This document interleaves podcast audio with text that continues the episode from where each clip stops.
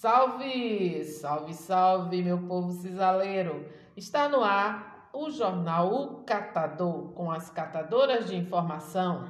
Bárbara, euzinha, euzinha, euzinha. Bárbara Vitória Brandão. Marilva.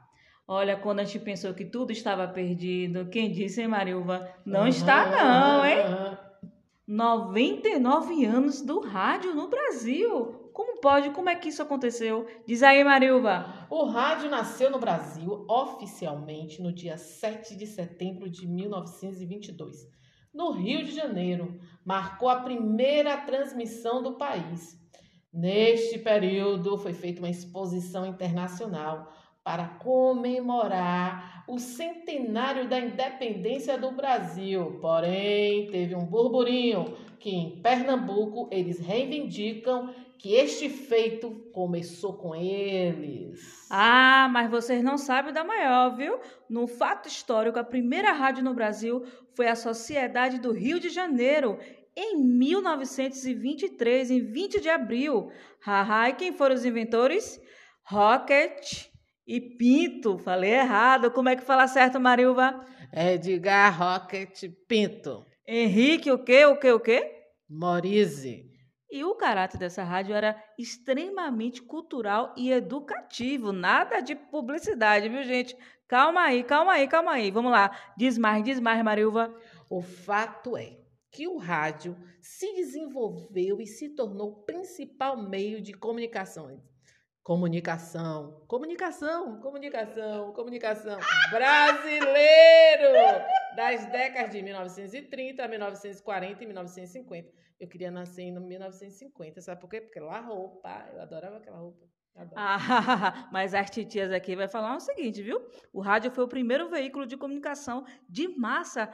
Isso aí que vocês estão ouvindo, veículo de comunicação de massa, e ao contrário do que se previa, não acabou com o jornal impresso e nem foi morto pela, pelo cinema e a TV. Pelo cinema e a TV.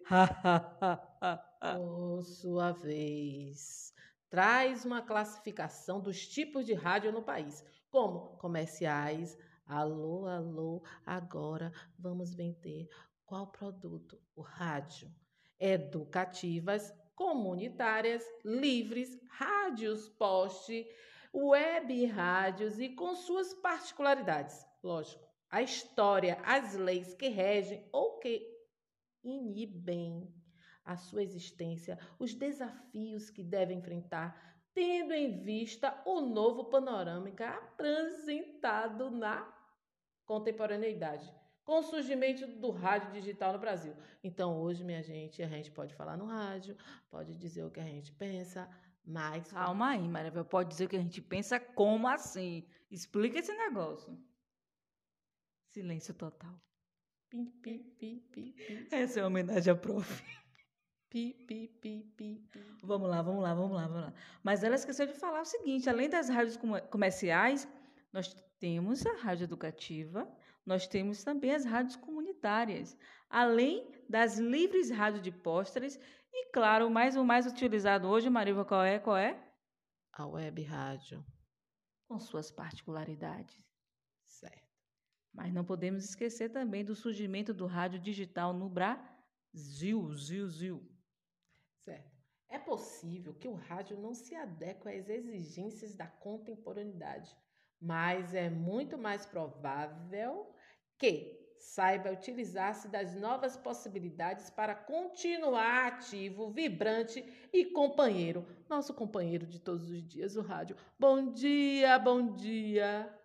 Seja como for, o rádio sempre surpreendeu pela incrível capacidade de superar os momentos mais críticos que encontrou pela sua trajetória de cerca de 99 anos.